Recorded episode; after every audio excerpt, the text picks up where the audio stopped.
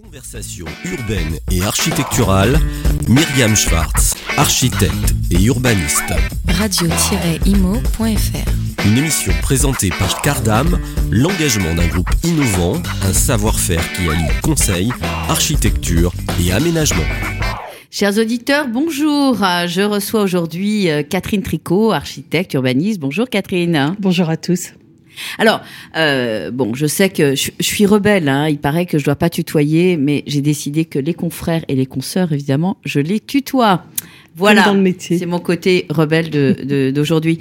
Euh, on, on a eu il y a quelques jours euh, des informations euh, assez intéressantes des pouvoirs publics sur donc de, Madame la ministre, Première ministre Borne, sur les objectifs 2050 et comment y répondre. On a, on a plein de questions, on va dire, euh, qui, euh, il y a quelques jours, se sont euh, rassemblées autour d'une même idée qui est euh, comment concevoir la ville, comment répondre à la ville de demain et surtout ce qui va se passer dans les 50 ou 80 années à venir. Est-ce à dire qu'on oublie le présent? Ah bah, je pense que on sait bien dans notre métier que l'avenir, ça commence. Si ça commence pas Maintenant, maintenant, ça commencera jamais. Hmm. C'est-à-dire que pour être prêt dans 20 ans, il faut commencer à réfléchir, faire des plans et rassembler euh, les financements, les autorisations, etc. C'est-à-dire que la transition. C'est-à-dire que le réglementaire passe tout de suite, quoi. Ah, bah, c'est certain. Le Mm. réglementaire, le financier, etc. C'est-à-dire que si on veut, euh, d'ici 2050, euh, se préparer, donc baisser nos émissions de, de gaz à effet de serre euh, de 55%, puisque c'est ça qu'a donné Bien comme sûr. objectif le- la Première ministre, non pas 50% par rapport à 90, mais 55%. Et puis, euh, si on veut se préparer à un réchauffement climatique dont on nous dit qu'il pourrait atteindre 4 degrés d'ici 2100, euh, bon, là, il faut euh, faire ce qu'on a à faire dès maintenant, et puis il faut réfléchir à ce que on va mettre en œuvre et même éventuellement inventer euh, dans les prochaines pas, euh, décennies. pas éventuellement inventer, on est obligé d'inventer, puisqu'on est même obligé d'inventer maintenant, puisque aujourd'hui, on n'a pas encore les plus 4, et c'est déjà insupportable dans les villes. Comment répondre justement à ces problématiques sur euh, la rénovation, euh, et puis sur euh, comment répondre aux besoins des, des locataires, des propriétaires, des habitants, des Ah. humains, quoi? Ah oui, je crois que la question elle est sérieuse parce qu'en fait on se focalise beaucoup sur la réglementation thermique notamment pour les Mm. nouvelles constructions, mais on sait que le parc immobilier se renouvelle en gros de 1% euh, chaque année. Il faut un siècle pour renouveler le parc immobilier, donc euh, on est quand même massivement avec des existants. Et Alors, est-ce que tu as on- l'impression qu'aujourd'hui, sur les existants, les bonnes questions sont posées pour euh, justement avoir les, les bonnes réponses? Ben, moi, je, je suis frappée par une chose, c'est qu'on continue de réfléchir avec euh, le temps où on économisait l'énergie pour Ouais. le chauffage. Ouais. C'est-à-dire qu'on isole les bâtiments pour que on n'ait plus à dépenser d'énergie pour le chauffer. Ça, on sait très bien le faire. Ouais, le problème qu'on est en train de, le problème qu'on crée, c'est fait, Vraisemblablement, on va pas avoir besoin de trop chauffer. ben non, parce que ne serait-ce que nos ordinateurs et la chaleur humaine, ouais. et la chaleur humaine, ça va presque euh, quand on va avoir bien Mm. isolé nos bâtiments et ça. Je dirais, en gros, on sait faire, c'est plus ou moins compliqué, mais euh, on, on commence quand même à, à le, à savoir bien le faire, y compris dans, euh, en, en harmonie avec l'architecture. C'est-à-dire que on a fini par se résoudre à isoler par l'intérieur euh, les logements qui ont des façades qui ne peuvent pas être enveloppés dans une grosse doudoune euh, et, et, au Et donc, à, à isoler, à ventiler naturellement, ça, c'est déjà rentré quand même euh, Oui. euh, dans le spectre. Hein. Oui, je pense, et on voit vraiment sortir là de. Enfin, moi, je suis frappée par l'accélération euh, récente, hein, toute Tant mieux, récente euh, sur l'année quasiment. Post-Covid, on va dire. Ouais. Euh, oui, de, des programmes d'isolation euh, Bah, qui c'est sont juste l'été, c'est euh, en référence à l'été qu'on a vécu Ben, en je 22, non? Ben oui, mais justement, c'est ça qui me trouble, c'est qu'en fait, toutes ces isolations sont en train de se lancer, mais je ne suis pas certaine que la façon d'aborder l'isolation Mm. euh, des bâtiments soit corresponde véritablement aux enjeux du réchauffement climatique. C'est-à-dire qu'on isole, mais il faut, pour que chacun comprenne, ça, ça permet de retarder l'arrivée de la chaleur dans le logement Mhm. quand un logement est bien isolé. Mhm. Le problème, c'est qu'une fois que la chaleur est rentrée et quand on a des périodes de chaleur qui s'étalent sur, oui, Mhm. extrêmes, ou qui, surtout qui s'étalent, c'est-à-dire quand on a euh, Mm. euh, plus de 25 degrés la nuit, donc on n'a plus de rafraîchissement la nuit, et quand ça s'installe, mais le problème, c'est que ça s'installe durablement, dans le logement. Voilà, on ne sait pas aujourd'hui on sait faire ressortir voilà, la chaleur. Alors cette question-là, moi je trouve intéressante de regarder. C'est pour ça que je disais qu'il faut commencer à se poser des questions un peu au-delà. Il y a tout ce qu'on peut faire.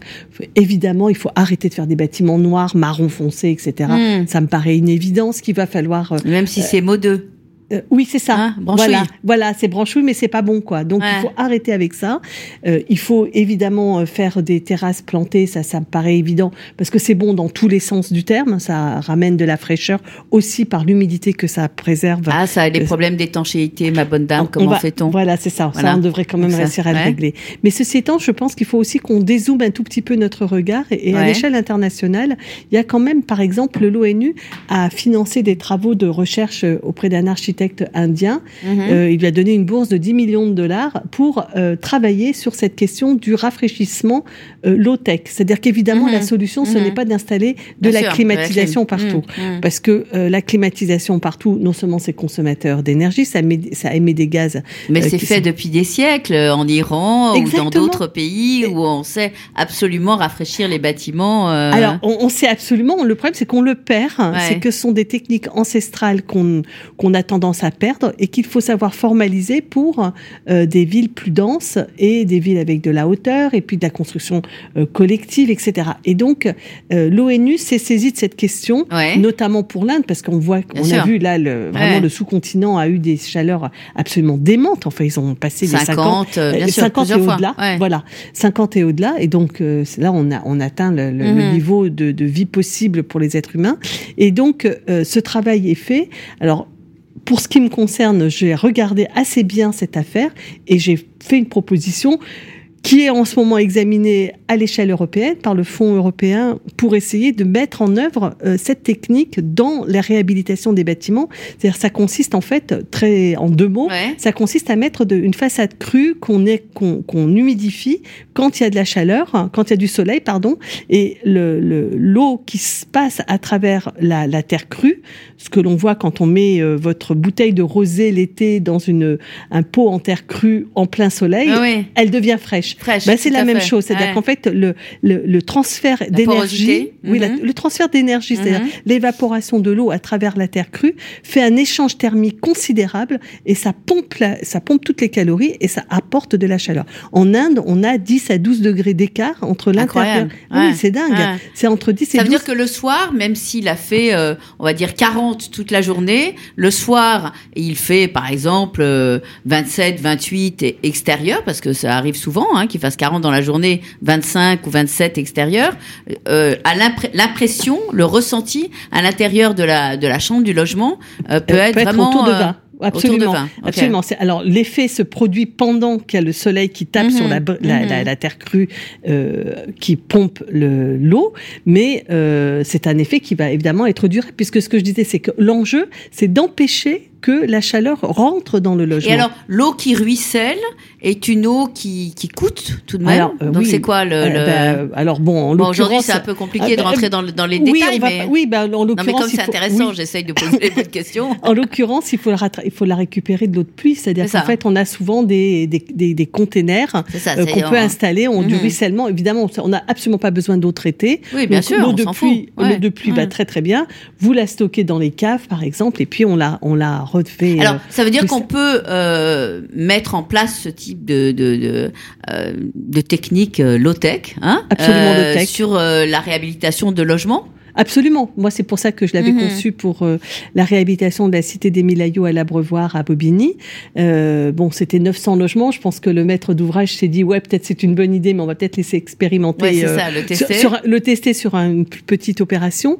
Et, et donc, du coup, c'est parti euh, au Fonds européen pour avoir les financements pour les mhm. tester cela. C'est quand la réponse? Parce que c'est le 29 juin. Bon, donc là, on, voilà, bientôt. Je croise, hein. je croise les doigts. J'espère véritablement que ça va marcher. Mais je, je, crois, enfin, je veux dire, évidemment, je l'ai mis au point avec des ingénieurs et que, et je pense que cette technique peut, peut fonctionner et elle fonctionne déjà de façon empirique euh, dans, autour du bassin méditerranéen. Mais je suis sûre que ce n'est pas la seule technique. C'est-à-dire qu'il y a d'autres choses à, à, à, réfléchir à, exactement. Il faut chercher comment on fait pour que euh, on arrive à supporter à l'intérieur ces chaleurs. Mais en même temps, ce qui me semble important, c'est de d'avoir l'autre volet de, de, de ne pas perdre de vue qu'il faut qu'on continue de se battre contre le réchauffement climatique parce que malgré tout, plus 4 degrés, ça veut dire des espaces extérieurs qui sont Alors justement, là on parle, pénibles. là on parle des, des, des bâtiments, mais tu es urbaniste. Oui. Euh, et donc il y a le problème euh, de la ZAN, euh, de, euh, de l'asphalte, de ces euh,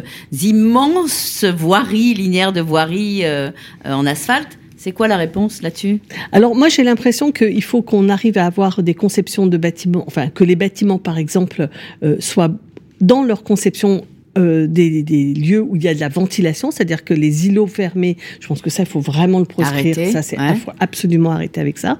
Je... Ah, mais l'îlot fermé, c'est la sécurité. Bah oui, mais alors bon, C'est la, euh, la porosité, c'est quelque part ouvert à tout vent, donc ouvert à. euh, alors voilà. euh, bon, euh, aux c'est- problématiques alors, du vivre ensemble. Oui, ça, ça, je, ça, je, je pense qu'il y a certainement d'autres moyens de régler, notamment par exemple des grandes grilles, ça peut tout à fait laisser Mm. passer le vent euh, si on décide de ne pas ouvrir tout, ce que je peux imaginer. Mais euh, donc, je pense qu'il faut que, à l'échelle de la conception du bâtiment et des bâtiments, on ait absolument ce type de réflexion.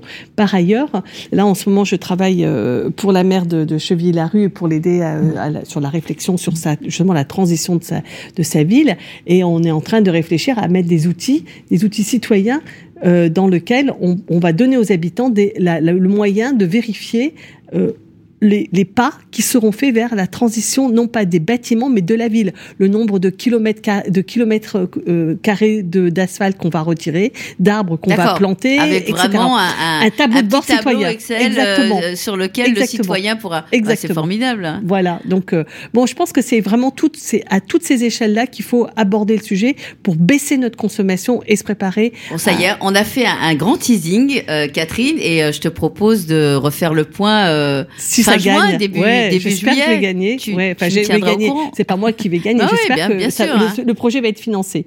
Merci, merci Catherine. Merci à, À toi. bientôt, chers auditeurs. hein. Conversation urbaine et architecturale, Myriam Schwartz, architecte et urbaniste. radio-imo.fr Une émission présentée par Cardam, l'engagement d'un groupe innovant, un savoir-faire qui allie conseil, architecture et aménagement.